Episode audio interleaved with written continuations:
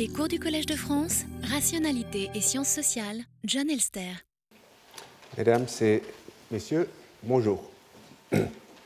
Je commence, comme d'habitude, par vous rappeler le plan du cours.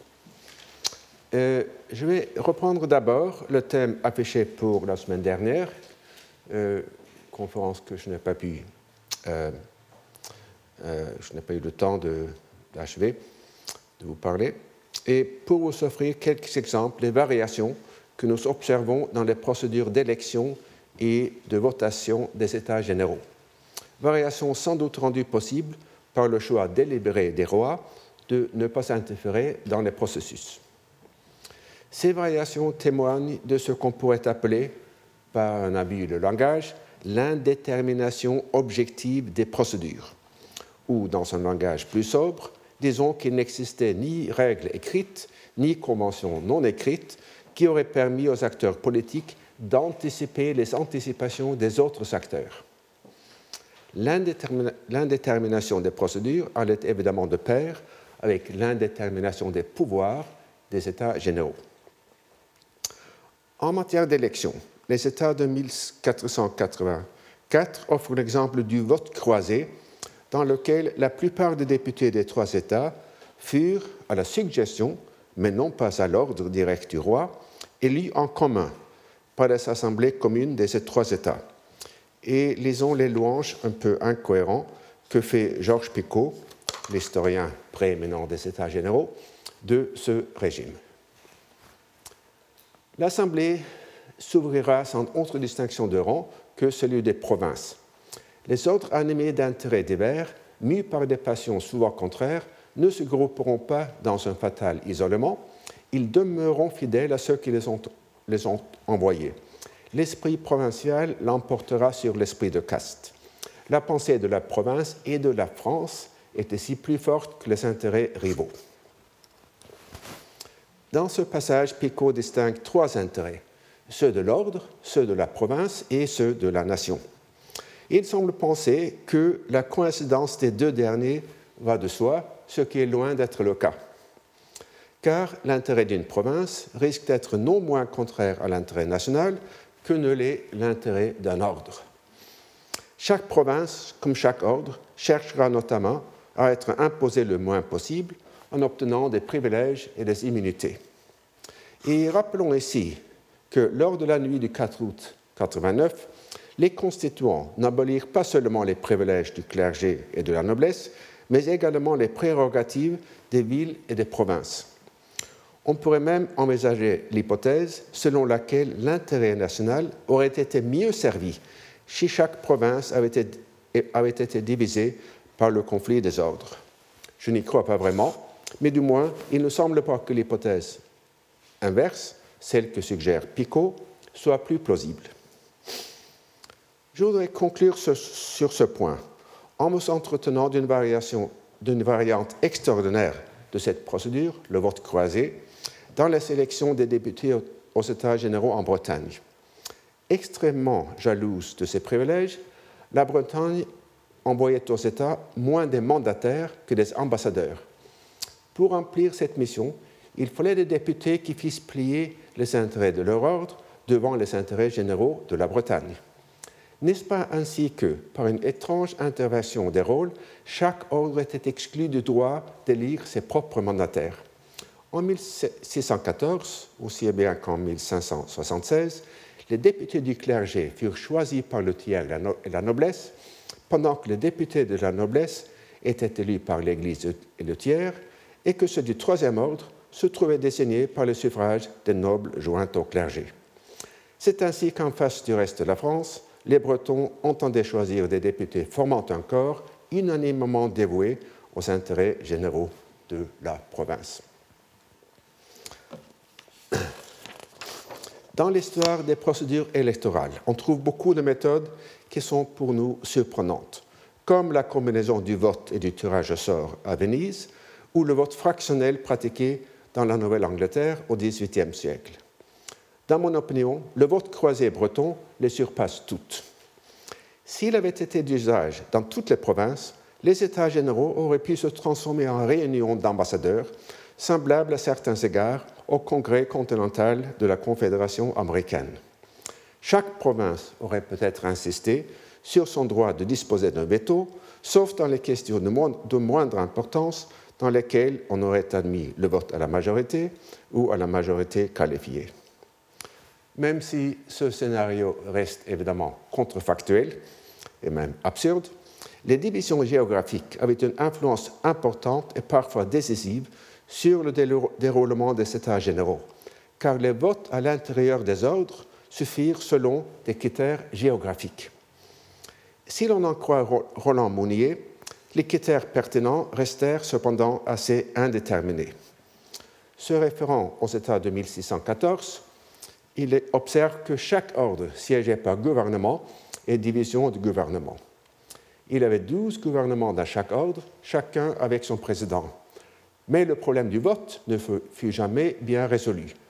Devait-on voter par gouvernement, chacun ayant une voix, par bailliage de même ou par tête? Selon le mode de scrutin, les résultats pouvaient être très différents.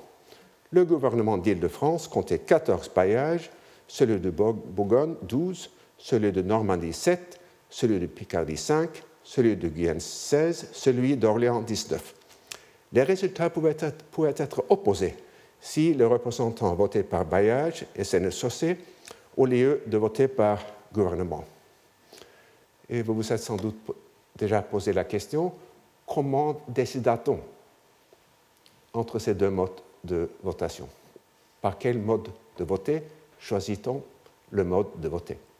Il n'y a pas de réponse. Euh, je vais maintenant citer deux exemples de cette indétermination et de ses effets. D'abord, au État de Blois, en 1576, la grande question fut de savoir si les députés allaient voter des subsides pour mener la guerre contre la religion prétendue réformée, c'est-à-dire les calvinistes. Voici le récit des délibérations du tiers État que fit Jean Baudin, le personnage dominant de cette assemblée. Le 26 décembre 1576, en assemblée du tiers État, à la pluralité des gouvernements, fut arrêté que le roi serait supplié réunir tous ces sujets à la religion catholique et romaine par la meilleure et plus sainte voie et moyen que faire se pourrait, et que tout autre exercice de religion prétendu réformé fut ôté. Lequel article passa aux voix des gouvernements de l'île de France, Normandie, Champagne, Languedoc, Orléans, Picardie et Provence. Mais les gouvernements de Bourgogne, Bretagne, Guyenne, Lyonnais, Dauphiné firent d'avis qu'on devait ajouter au dit article que l'union de la dite religion se fit par voie douce et pacifique et sans guerre. Toutefois, les sept gouvernements l'emportèrent. Mais il est à noter que le gouvernement de Guyenne avait 17 députés et le gouvernement de Provence n'en avait que deux. Il y eut, de, il y grande altercation et plainte des cinq gouvernements du dit. L'enjeu fut évidemment de taille. Baudin l'emporta finalement, car en dépit de l'unanimité des ordres sur l'emploi des meilleures et plus saintes euh, voies et moyens que faire se pourrait, y compris la guerre, il s'était également unanime à refuser de voter les subsides nécessaires. On eut par la suite la paix pour huit ans, la plus longue des guerres de religion aux États généraux de 1614, qui se tinrent dans le sillage de l'assassinat d'Henri IV, la question la plus épineuse fut un article proposé par le tiers-État et qui condamna à la fois régicide et la déposition du roi par le pape. Quand le roi demanda au tiers-État de retirer l'article, les douze gouvernements de cet État se réunirent le 20 janvier 1615 pour voter la réponse de l'ordre. Au début de la séance. Plusieurs disaient qu'il fallait opiner par bailliage. En affaire qui se présentait, attendu la conséquence d'Issel, il fit néanmoins arrêter d'opiner par province.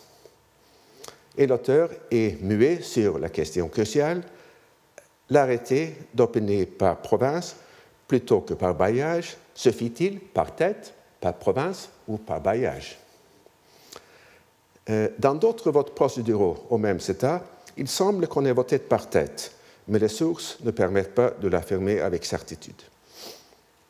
Quoi qu'il en soit, quand six gouvernements eurent voté, une majorité sembla se dessiner pour retirer l'article. Le président de la députation de la Picardie, sans attendre son tour, prit alors la parole. Et il proposa à la compagnie que cette affaire étant d'une extrême conséquence, et s'agissant de la dignité du royaume et de la vie de nos rois, qu'il était raisonnable d'opiner par bailliage et non par province, parce qu'il n'était égal en nombre de députés, et que celle qui n'avait que trois ou quatre députés aurait autant de voix que celle qui avait trente ou quarante bailliages. Si elle n'opinait pas province, chose, injuste, et qu'au commencement de cet État on avait opiné par bailliage, et que si depuis il avait été résolu qu'on n'opinerait pas province, que cela se doit entendre aux affaires ordinaires, mais ne s'étant rien présenté de si sérieux et important que l'affaire qui le traitait, il priait la compagnie d'aviser si l'on opinerait par bailliage. Et encore une fois, on doit se demander comment l'orateur voulut qu'on vote sur le mode de voter. Nous n'en savons rien. La réunion s'acheva en tumulte et ce fut la ruine des États généraux pour 175 ans. Euh, je dois mentionner aussi, comme une parenthèse, que euh, même le vote par bailliage n'aurait pas été tellement, entre guillemets, démocratique, car la taille des bailliages français était très euh, variable. Il y en avait de petits, de grands, et, et leur présence ne reflétait donc pas forcément la taille des populations euh, sous-jacentes.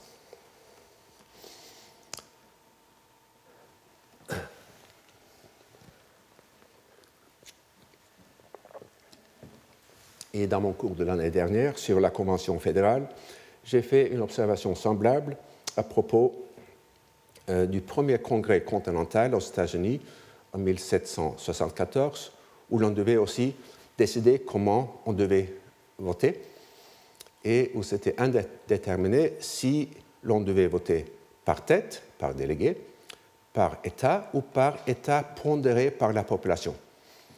Et comme personne ne savait quelle était la population des divers États, on a fini par voter par État, ce qui est à l'origine du système absurde du Sénat américain euh, contemporain. Bon, fin de la parenthèse. Euh, il semble que le marquis de Lafayette fut le premier à proposer, le 21 mai 1787, lors de la première assemblée des notables, la tenue d'États généraux pour faire sortir le royaume de la crise financière. Et quand l'année suivante, l'homénie de Brienne ordonna leur convocation pour le 1er mai 1789, personne n'avait une idée très claire des procédures à suivre. On mit alors la publication de plusieurs recueils de documents qui étaient censés éclairer le monde politique sur les précédents et les modèles adoptés, dont notamment ces euh, recueils. Si les responsables de la convocation des États espéraient trouver dans ces volumes un guide pour leurs travaux, ils ont dû être très déçus. Comme je me suis efforcé de le démontrer aujourd'hui et la semaine euh, précédente, de manière bien sûr un peu décousue, l'essence même des États précédents consista dans leur manque d'organisation. Et donc, en raison même de leur diversité, les formes utilisées dans, le passé offrirent des armes aux partisans de tel ou tel procédé, chacun pouvant trouver un précédent pour justifier sa motion. Et nous allons notamment voir la semaine prochaine que les débats sur la vérification des pouvoirs en 89 prirent en grande partie la forme d'une guerre de précédents, lesquelles, le plus souvent, s'annulèrent mutuellement. Et aujourd'hui, on verra que dans un cas précis, celui du choix du lieu où devaient se tenir les États généraux, les précédents eurent sans doute un rôle causal important. Je vais me pencher maintenant sur la préhistoire immédiate des États généraux de 89 en faisant quelques observations sur leur convocation. Ce faisant, je me permets de m'appuyer sur un article déjà ancien, euh, publié en 1994. Comme les lecteurs éventuels de cet article pourront le constater, je ne vois plus tout à fait les choses dans la perspective que j'avais alors proposée. J'en retiens pourtant les idées principales, tout en en ajoutant d'autres. Il y a deux étapes préliminaires dans l'établissement de toute assemblée. La convocation de l'assemblée et la sélection ou l'élection des représentants, des députés. Ces deux tâches incombent à des autorités en amont, lesquelles normalement ne sont pas les mêmes. Bien que les rois français aient essayé de temps en temps de désigner eux-mêmes les députés aux États généraux, à quelques exceptions près, ils n'y euh, sont pas arrivés. Le plus souvent, les autorités en amont sont en mesure d'influencer et de limiter les décisions des assemblées. Dans le cas des États généraux avant 89, ces autorités imposèrent une double contrainte aux États. Les États généraux n'ont d'autre existence que celle que leur consent le roi. La bouche ouverte, os apertum, est un principe fondamental qui règle tout le déroulement des États. Les députés, étant en même temps considérés comme des mandataires de leurs électeurs, il est aisé de se, rendre compte que les États, dominés par l'os apertum et contrôlés par le mandat impératif, étaient étroitement cantonnés dans l'ordre du jour prévu. La situation des assemblées constituantes est à cet égard radicalement différente. Bien que dans ce cas également, les deux instances en amont cherchent à influer sur les décisions de l'Assemblée, elles y arrivent beaucoup plus rarement. C'est qu'à la différence de la plupart des autres assemblées, les assemblées constituantes sont le plus souvent aussi auto-constituantes. Je m'expliquerai là-dessus dans un moment. D'abord, il convient de donner un bref aperçu des principaux moyens d'action euh, que possèdent les autorités en amont. Et je commence par les instances électorales. Il y a plusieurs moyens par lesquels celles-ci peuvent chercher à influer sur les décisions d'une assemblée. Leur influence se fait évidemment sentir par le choix des députés. Dans certains cas, l'autorité de convocation peut aussi leur laisser une marge de liberté concernant les procédures électorales. De plus, les instances électorales cherchent souvent à contraindre les élus, soit par des mandats, limitatifs, leur interdisant de délibérer sur certains sujets, soit par des mandats impératifs, leur imposant l'obligation de voter selon les instructions de leurs commettants. Ils peuvent aussi leur imposer des sanctions en cas de désobéissance à ces instructions, en refusant par exemple de leur rembourser les frais de voyage. L'autorité de convocation possède également toute une gamme de moyens d'influence. Elle peut agir sur les procédures d'élection, sur les dates où va s'ouvrir ou se clore l'Assemblée, le lieu où elle va se tenir, les sujets dont elle doit traiter et la manière d'en traiter, et enfin le mode de ratification du document qu'elle produit. Mais avant d'examiner chacun de ces moyens dans le contexte de 89, je voudrais me pencher dans une perspective plus générale sur la proposition selon laquelle les autorités en amont n'ont que peu d'influence sur les assemblées constituantes. D'abord, pour résumer, je viens d'énumérer ces moyens d'influence euh, qui appartiennent, que possèdent euh, l'autorité de convocation et l'autorité d'élection. Et je vais euh, parler longuement de certains de ces moyens et plus brièvement d'autres. Euh, parmi ces moyens, il n'y en a que trois que j'ai mis en caractère gras, dont l'efficacité est garantie. L'élaboration des procédures d'élection, le choix de la date où va se réunir l'Assemblée et l'élection des députés. Par efficacité, j'entends simplement le fait que ces moyens sont sous le contrôle des autorités en question et non pas qu'ils donnent forcément le résultat escompté. En fait, nous allons voir à plusieurs reprises qu'en 89, les choix faits par les autorités en amont produisirent des résultats contraires aux anticipations et aux désirs de celles-ci. Certains de ces effets pervers étaient prévisibles, d'autres sans doute euh, non. Une fois les députés réunis, les autorités en amont n'ont plus de prise sur l'Assemblée.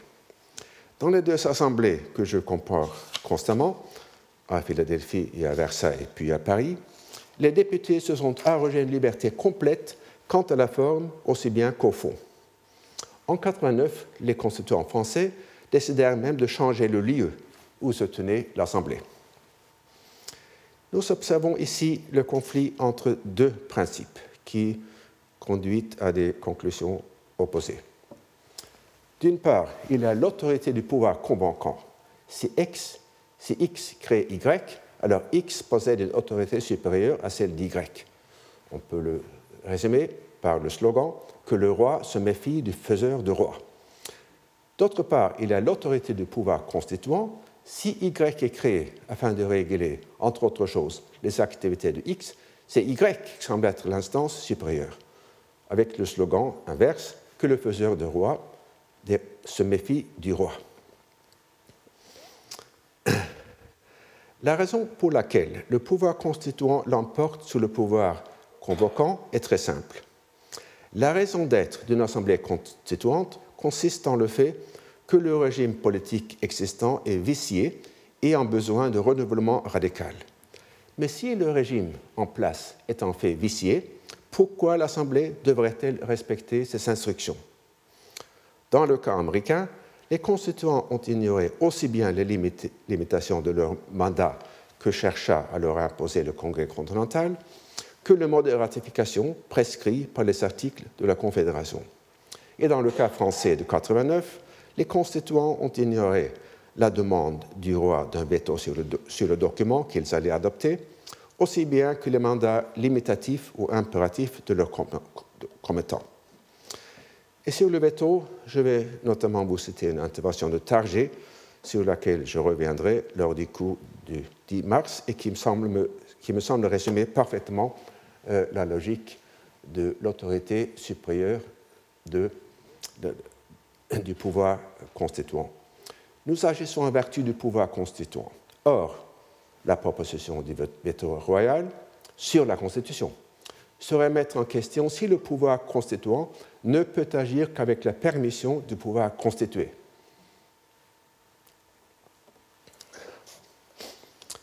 Je vais proposer maintenant une analyse des divers moyens euh, par lesquels les autorités en amont cherchèrent à influer les décisions de l'Assemblée, en commençant par le choix de procédure électorale. À l'égard du règlement très détaillé arrêté le 24 janvier 89, sur lequel je reviendrai souvent, je vous signalerai d'abord une observation importante que fait Jaurès dans son, pour justifier son analyse, également très détaillée, du règlement. Si je note, écrit-il, ces détails trop minutieux, semble-t-il, pour une large esquisse sommaire, c'est parce qu'à l'origine des révolutions, bien des faits prennent une importance exceptionnelle. Un pli imperceptible à l'intérieur du germe se développe en conséquence inattendue et certainement le tiers État, dans les premières semaines si critiques de la Révolution, n'aurait pas eu l'appui de la minorité de la noblesse sans ces particularités de la procédure électorale, notamment puisqu'elle permit l'élection de nobles non propriétaires. Bien que l'observation que j'ai soulignée soit tout à fait juste et fondamentale, le diable étant effectivement dans le détail, l'exemple cité repose sur un malentendu factuel sur lequel je ne vais pas insister, faute de temps. En revanche, l'autre fait cité par Jaurès dans la suite du texte, la domination des curés dans l'ordre du clergé, 230 sur 300, est tout à fait pertinent et fut sans doute décisif pour le, déroulement des États et leur transformation en Assemblée nationale. Le règlement du 24 janvier n'imposa pas une telle représentation du bas clergé, mais il a permis. Dans les élections, dans les assemblées électorales souvent houleuses, les curés utilisèrent leur supériorité numérique pour élire l'un des leurs plutôt que les prélats, vis-à-vis desquels ils étaient souvent aussi hostiles que le fut le tiers état vis-à-vis des nobles. Et ce résultat fut tout à fait voulu de la part de Necker. Dans le préambule au règlement, nous lisons notamment que Sa Majesté a reconnu avec une véritable satisfaction qu'au moyen de ces assemblées graduelles ordonnées dans toute la France pour la représentation du tiers-État, elle aurait ainsi une sorte de communication avec tous les habitants de son royaume et qu'elles se rapprocheraient de leurs besoins et de leurs vœux d'une manière plus sûre et plus immédiate. Sa Majesté a tâché de remplir, encore cet objet particulier de son inquiétude en appelant aux assemblées du clergé tous les bons et utiles pasteurs qui s'occupent de près et journellement de l'indigence et de l'assistance du peuple, connaissent, qui connaissent plus intimement ses mots et ses appréhensions. Et je voudrais m'arrêter sur la phrase que j'ai soulignée pour développer quelques idées générales concernant les tâches des assemblées constituantes. Dans les résultats du Conseil du roi du 27 décembre 88, Necker fit une remarque très semblable pour justifier le doublement du tiers. Contrairement à ce que l'on affirme parfois, le but de cette réforme ne fut pas donner une plus grande importance aux intérêts du tiers, mais d'en permettre une plus grande représentation de ses connaissances. L'ancienne délibération par ordre ne pouvant être changée que par le concours des trois ordres et par l'approbation du roi, le nombre de députés du tiers État n'est jusque-là qu'un moyen de rassembler toutes les connaissances utiles au bien de l'État, et l'on ne peut contester que cette variété de connaissances appartient surtout à l'ordre du tiers État, puisqu'il est une multitude d'affaires publiques dont lui seul a l'instruction. Donc, vous voyez, la première partie du texte affirme que le roi n'avait pas l'intention de donner une prépondérance euh, dans le vote au tiers État, seulement de profiter de ses connaissances plus variées.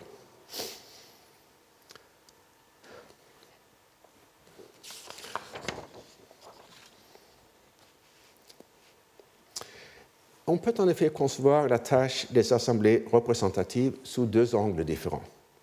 D'une part, et c'est sans doute la conception la plus commune, les députés sont censés représenter les intérêts de leurs commettants. Et dans cette perspective, la transmission des intérêts se fait par la proportionnalité du nombre de députés au nombre de citoyens représentés. D'autre part, on peut définir la tâche des députés comme la représentation de la connaissance des besoins, des maux et des problèmes de la population. Dans cette optique, ce qui compte, n'est pas tant le nombre que la variété des situations représentées.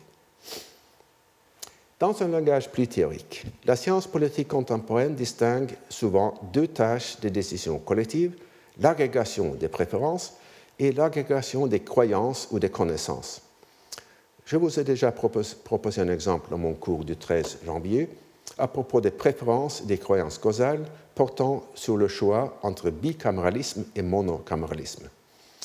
Et dans mon cours de l'année dernière sur la Convention de Philadelphie, j'ai également distingué deux manières de comprendre l'interprétation économique de la Constitution américaine proposée par Charles Beard. Dans l'acceptation plus commune, Beard aurait argué que les constituants américains étaient mus par leurs intérêts économiques personnels. Or, selon Beard lui-même, son idée était toute différente.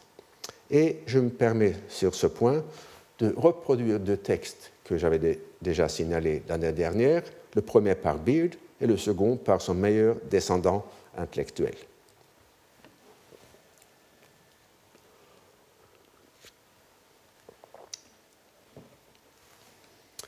Donc, selon Beard, les hommes qui formulèrent la loi fondamentale du pays, c'est-à-dire la Constitution américaine, possédaient-ils des espèces de propriétés qui connurent une augmentation de valeur immédiate et directe ou une sécurité plus assurée à la suite de leurs travaux à Philadelphie. Le but de cette recherche n'est pas évidemment de montrer que la Convention était constituée pour les bénéfices personnels de ses membres, loin de là.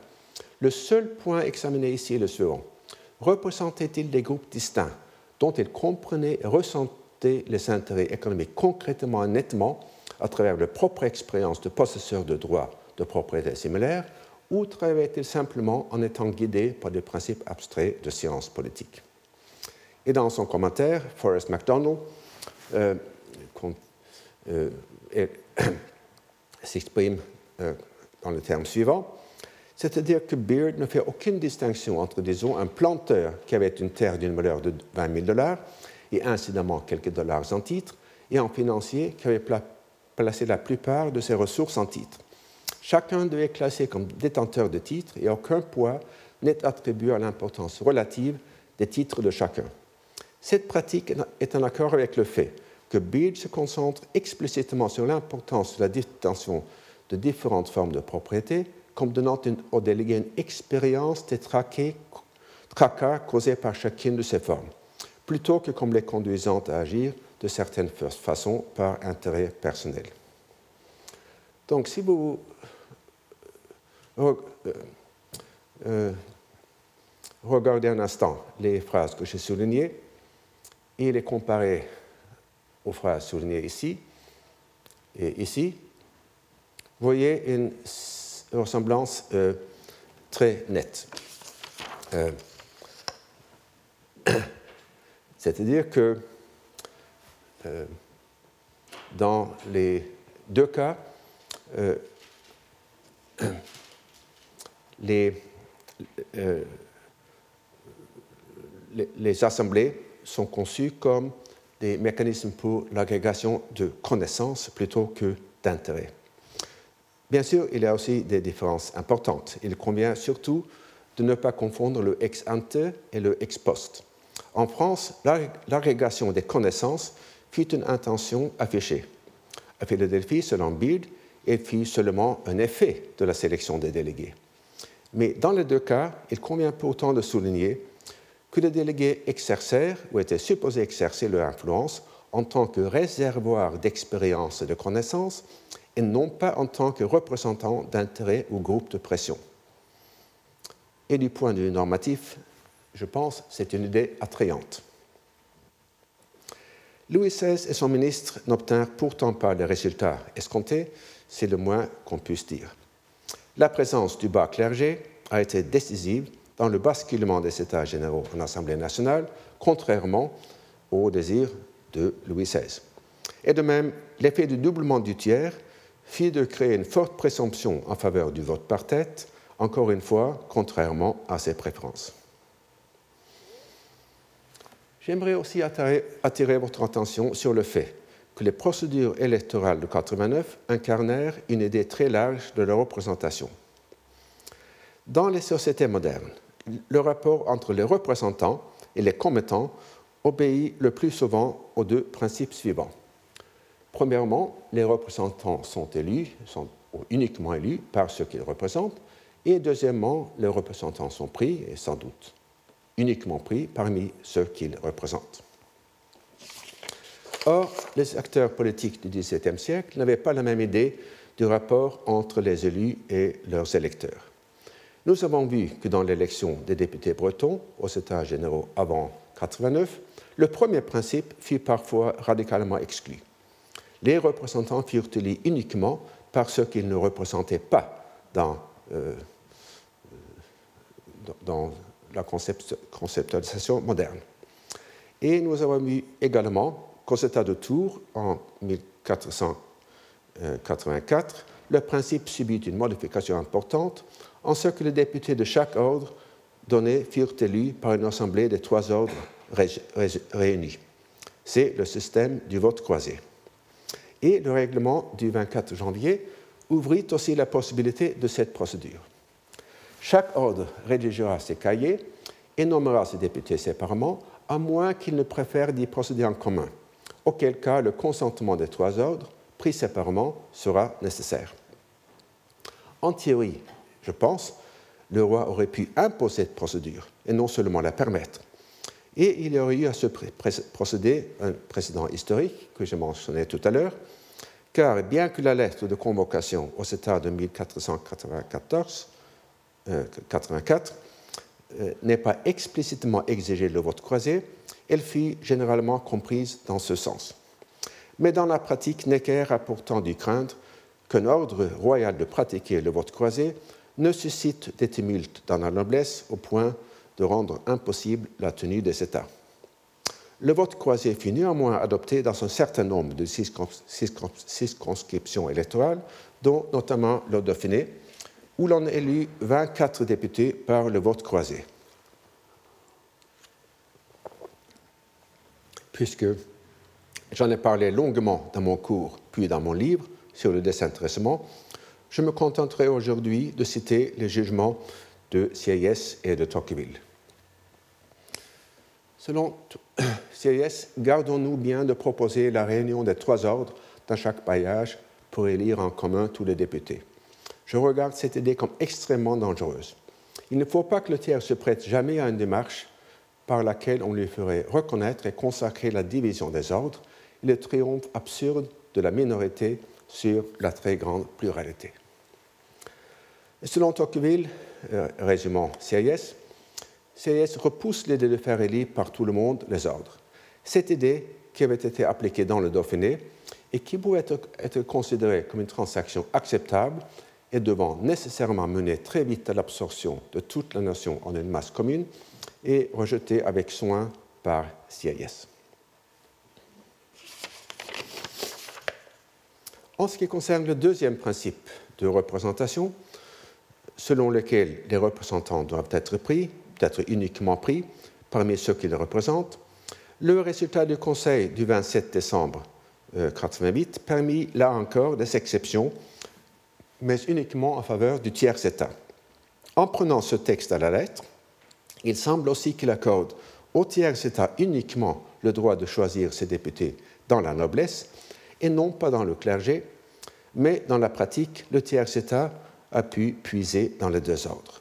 C'est ainsi que CIS, aussi bien que Mirabeau, furent élus députés du tiers État.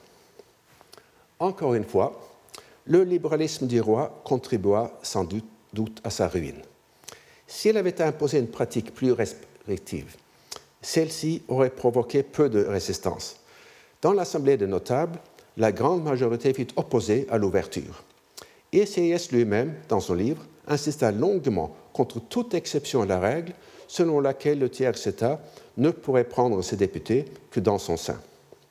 Comme CIS et Mirabeau échouèrent tous les deux dans leurs efforts pour être nommés par leurs ordres respectifs, ils ne durent leur présence aux États généraux qu'à celui à la perte duquel ils allaient contribuer de manière si décisive.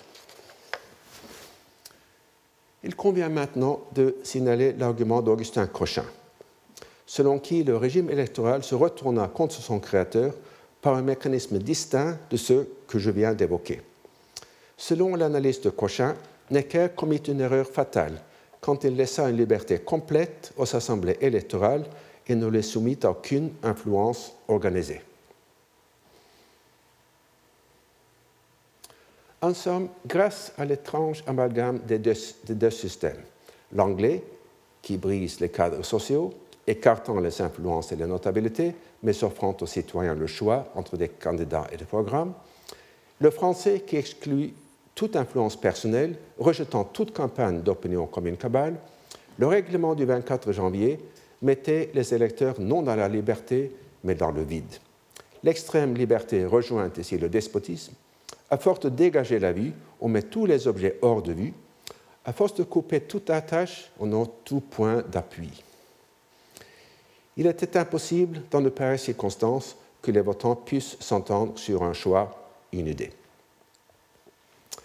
Dans ses travaux sur les sélections aux États généraux en Bourgogne et en Bretagne, Cochin s'efforça de démontrer que la politique aborde le vide et qu'aux structures traditionnelles ou aux partis modernes se substitua ce qu'il appela la machine.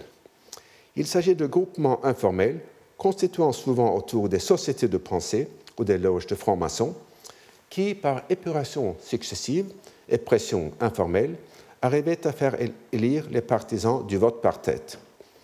Je n'ai pas la compétence d'historien, bien sûr, pour évaluer le bien fondé des analyses de Cochin. Mais tout à plus puis-je dire, avec l'historien anglais Malcolm Crock, que en 89, un balotage entre deux candidats ne survenait que lorsque deux premiers scrutins n'avaient pu donner de majorité absolue à personne. Pourtant, il était relativement rare qu'un troisième scrutin soit nécessaire au sein des assemblées de bailliage ou de sénéchaussée. Les votes en effet étaient concentrés plutôt que dispersés, malgré l'absence de restrictions à l'éligibilité. Cela démontre l'existence d'un certain degré d'organisation locale ou de collision. Les preuves dont nous disposons à cet égard sont certes indirectes, mais elles sont néanmoins irréfutables.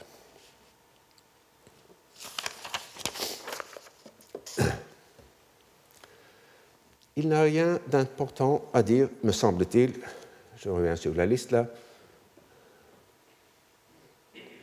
euh, concernant le choix de la date de l'ouverture des États.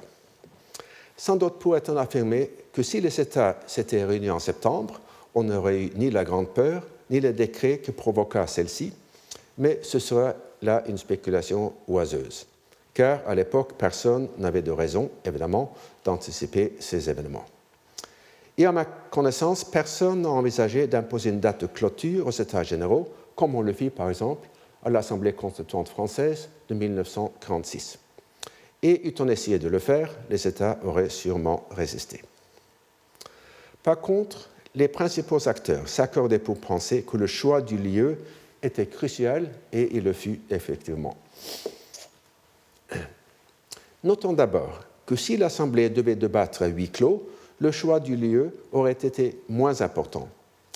La Convention fédérale de 1787 eut lieu à Philadelphie, une des villes les plus peuplées de l'Union américaine.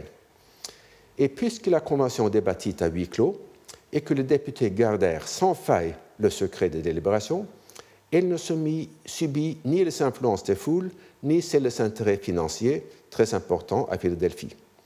Une année plus tard, quand l'Assemblée de la Pennsylvanie devait autoriser la convocation de l'Assemblée de ratification de la Constitution, les foules de la même ville s'en prirent violemment à deux députés qui cherchèrent à s'absenter de l'Assemblée pour empêcher la formation d'un quorum. À ma connaissance, néanmoins, Louis XVI et son ministre ne songèrent jamais, avant l'ouverture des États, à ordonner le huis clos ni à imposer le secret des débats. Il chercha à le faire, le roi chercha à le faire après, mais c'était trop tard. La perméabilité des États vis-à-vis de leur environnement fut sans doute une prémisse tacite de leur réflexion sur le choix du site. Et je vais vous présenter maintenant des extraits de trois documents importants qui traitent de ce choix. Le premier est un texte non signé, mais de caractère officiel, daté du 25 août 1988. Le second, ce sont les mémoires du garde des Sceaux de l'époque, M. de Barentin. Et le troisième est le livre sur l'administration de M. Necker par lui-même. Ces derniers ne sont pas forcément fiables en tout. Barentin chercha sans doute à faire valoir sa prévoyance contre l'insouciance de Necker, qu'il détestait. Et de son côté, Necker offrit des justifications assez boiteuses de ses préférences en matière d'emplacement. Il n'y a pourtant aucune raison de penser que les affirmations que je vais citer ne soient pas, grosso modo, sincères. Le premier document qui conclut sur une proposition pour nous surprenante commence par passer en revue les lieux proposés pour la tenue des États Paris, Versailles, Saint-Germain, Compiègne, Soissons, Fontainebleau, Sens, Reims et Tours. L'auteur cherche ensuite à réfuter les objections à la tenue des États à proximité de Paris.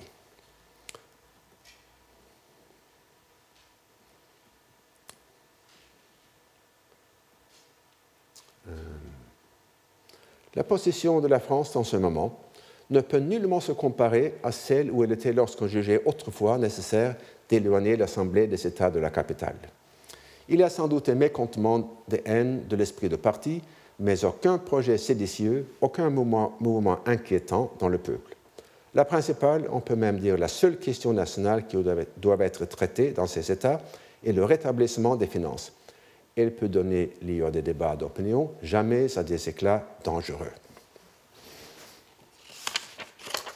À la suite de cette affirmation, qui témoigne, du moins en rétrospective, d'un aveuglement frappant, toujours difficile à dire, l'auteur s'efforce de justifier le choix de Versailles pour des raisons de commodité et surtout d'économie. Notant les frais énormes qu'entraînerait le déplacement du roi et de la famille royale, avec, dit-il, les 15 à 16 000 personnes qui suivent la cour dans les voyages, chiffre qui laisse rêveur. Enfin, il s'efforce de réfuter, encore une fois, l'objection fondée sur la proximité de Paris. Pour détourner sa, Majesté de fixer son choix sur Versailles, on ne peut alléguer que la crainte de la capitale sur l'Assemblée respectivement, sans doute réciproquement, ainsi que celle de voir le public se diviser sur chaque question et des partis trop nombreux se former.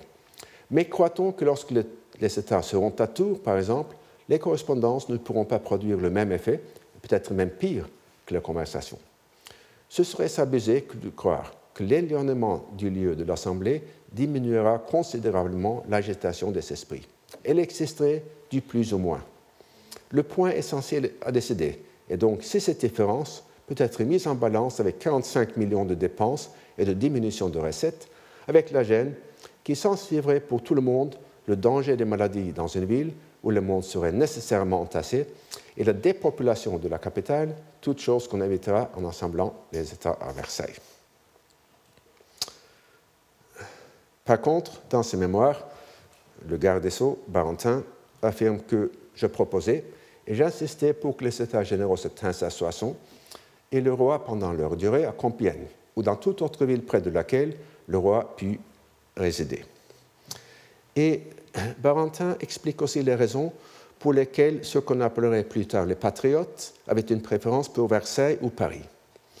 Se référant à une approbation supposée générale sur le choix de Versailles, il affirme qu'en réalité, celle-ci, cette approbation supposée générale, ne comprenait que le sentiment des partisans de la liberté, ou plutôt de la naissance. On conçoit dès lors combien il devenait précieux pour eux d'avoir les États généraux à Paris, du moins à Versailles. Une population immense, prompte, à agiter, aisée à mettre en mouvement, faciliter les moyens d'influencer les membres des États, de les capter quelquefois sans qu'ils s'en aperçussent, afin de substituer à des discussions naturellement froides et raisonnables des délibérations fougueuses et hors de toute mesure. Comme on le verra la semaine prochaine, la même opposition entre le froid et le chaud euh, se manifesta lors, de la débat, lors des débats sur le rôle des comités dans la constituante euh, vis-à-vis des sessions euh, plénaires. Et les raisonnements de Necker, ou ses justifications, sont exposés dans son plaidoyer sur l'administration de M. Necker par lui-même, ainsi que dans certains passages cités dans le mémoire de Barentin, que je n'ai pas pu retrouver dans les œuvres complètes de Necker. Selon Barentin, Necker fut exclusivement préoccupé par la nécessité de tenir les États à proximité de la capitale financière du pays. Donc, ce sont les mots de Necker rapportés par Barentin. Si vous reléguez dans une province, ajoutait-il, les représentants de la nation, ils ne porteront sur Paris qu'un regard indifférent. Ils ne songeront qu'à soulager du poids des impositions les propriétés territoriales, excepté les députés de cette grande ville, tous les autres sont, étrangers aux effets sur le roi. Ils n'en possèdent aucun, le sort des rentiers les touchera peu, ils ne redouteront point pour libérer l'État de proposer une banqueroute sinon totale, au moins partielle. Ils n'y verront aucune injustice. Réunissez au contraire les députés à Paris, tenez-y les États généraux, ces députés formeront des liaisons avec les citadins, s'éclaireront sur la nature de leurs biens et finiront par les regarder avec moins de défaveur.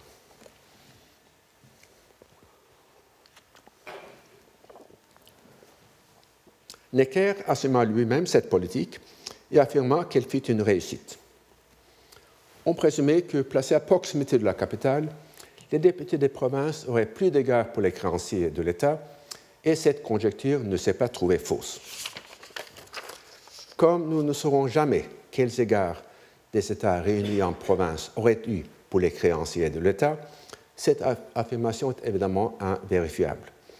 S'il est vrai que la Constitution, Constitution ordonna de reprendre le paiement des rentes de l'Ancien Régime, ce fut possible uniquement par la vente des biens du clergé et l'émission des assignats, deux mesures que désapprouva Necker.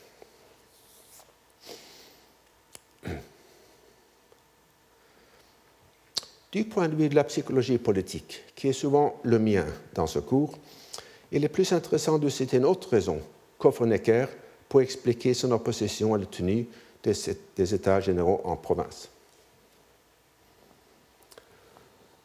On dit qu'il fallait assigner le lieu des États à une plus grande distance des mouvements de la capitale, et sur ce point, on est bien plus en force après les événements qu'avant l'expérience.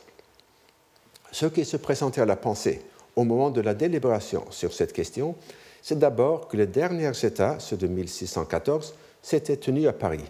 Il n'était pas naturel de donner au roi les apparences de la défiance, et on eût excité des soupçons sur la sincérité du roi si on eût adopté un système d'ombrage que, sous la régence de Médicis, on n'avait pas cru nécessaire. Euh, dans les parties du texte que j'ai supprimées, euh, partie assez longue, Necker affirme que la défiance, les soupçons et l'ombrage seraient d'autant plus injustifiés que le roi, en convoquant les États, avait fait montre d'une bienveillance dont l'histoire de Necker ne fournit pas d'exemple. Comme c'est souvent le cas, la langue de bois de l'Ancien Régime, souvent mêlée de sentimentalisme, fait obstacle à la compréhension des convictions intimes des acteurs. Il est néanmoins tout à fait plausible que la tenue des dernières États à Paris ait créé un point saillant, focal point dans la terminologie de Thomas Schelling, qui servait à coordonner les anticipations. Lui préférait une ville de province aurait certainement été source de questions et sans doute de soupçons. Même si finalement on se décida pour Versailles, cette ville avait aussi une saillance particulière du fait que le roi y résidait. Et pour la petite histoire, je pense que c'est euh, une proposition pas vraiment vérifiée. On dit aussi souvent que le roi a préféré Versailles puisqu'il tenait à sa chasse. Euh, bon, je vous rappelle brièvement euh, les moyens d'influence de l'autorité de convocation. Et je passe maintenant aux efforts, déployés pour agir directement sur les actions des, États une fois euh, réunis.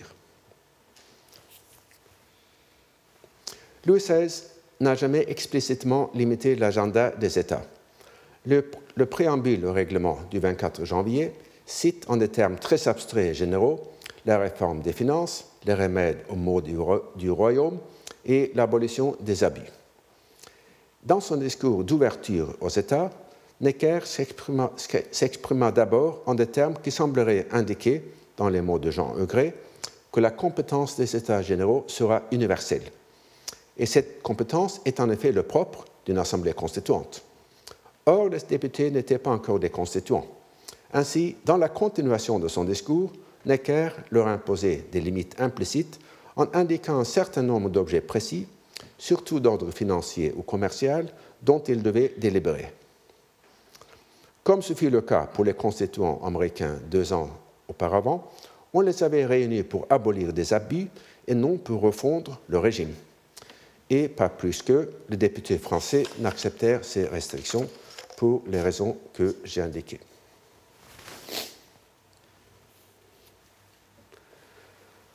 Ces mêmes raisons expliquent, du moins en partie, l'échec du roi dans sa tentative pour imposer le, vote par ordre, sauf en cas d'accord de tous les États pour voter par tête.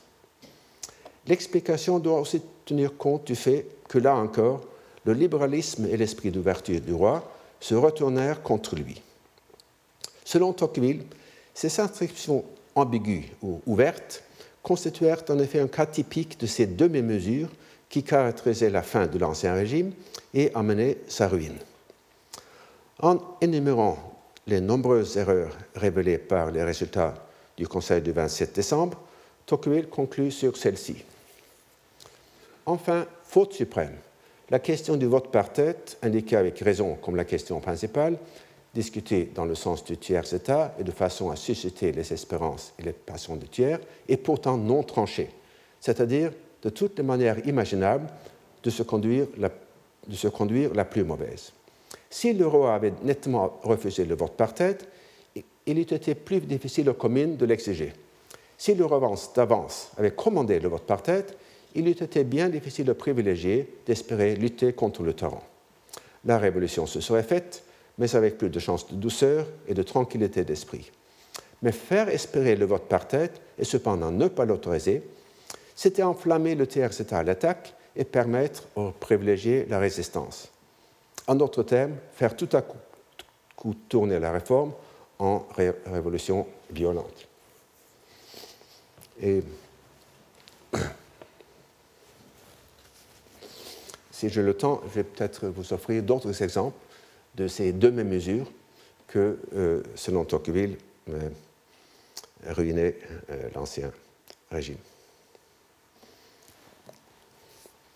En ce qui concerne enfin le mode de ratification de la Constitution, même après la mutation des États en Assemblée constituante, le roi a continué d'affirmer son droit de veto sur la Constitution.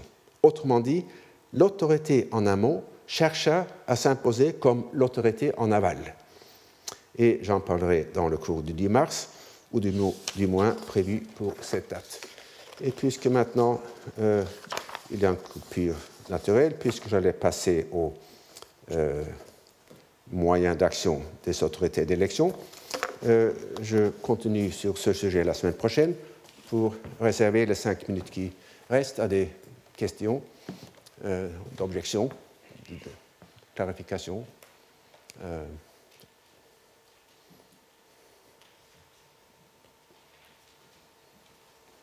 Oui Pardon. Quelle était la, la distraction des bailliages et des sénéchaussées dans l'ordre du vote?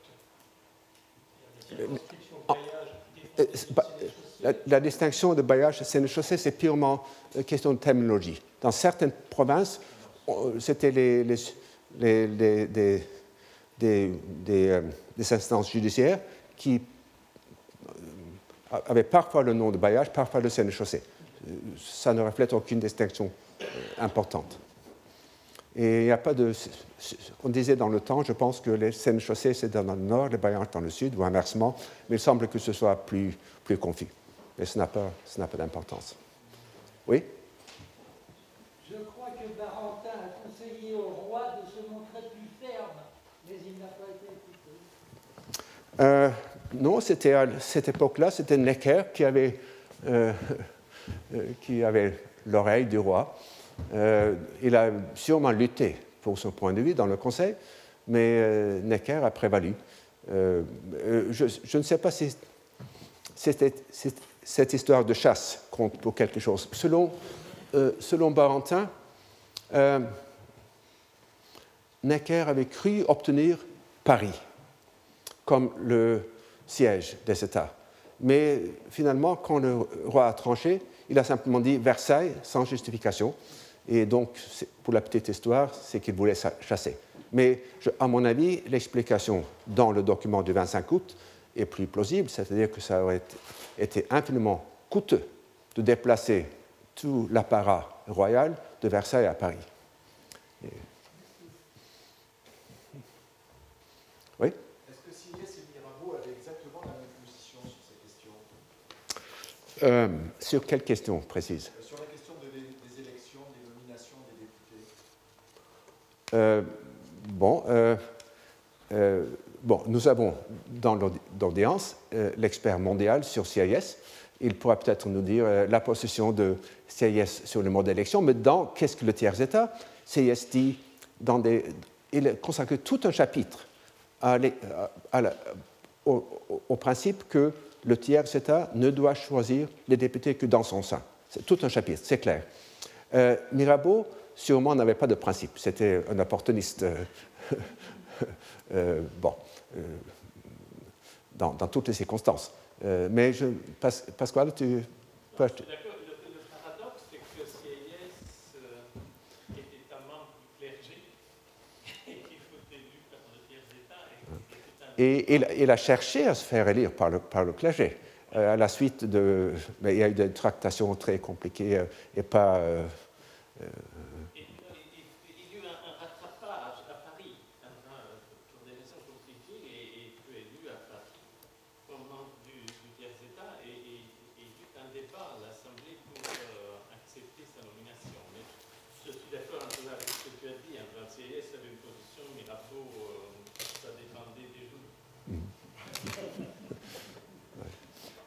Mais c'est quand même était prêt à rompre avec son principe. C'était en sa propre faveur. Vous savez, c'est une petite histoire avec CS sur laquelle je vais peut-être revenir. Là, après la nuit du 4 août, ou le 11 août peut-être, où l'on a abolissé la dîme, euh, CS était contre. Et tout le monde disait qu'il était contre puisqu'il allait perdre euh, ses, ses, revenus. Ce qui était sans doute vrai. Mais l'argument de Sieyès était tout à fait valable, c'est que l'abolition de la dîme ne profiterait qu'aux euh, seigneurs, ne profiterait pas aux, paysans. C'était un argument tout à fait valable, mais comme c'était aussi un argument qui coïncidait avec son intérêt propre, euh, il n'a pas été écouté. Bon, on en reparlera. Bon, je remercie.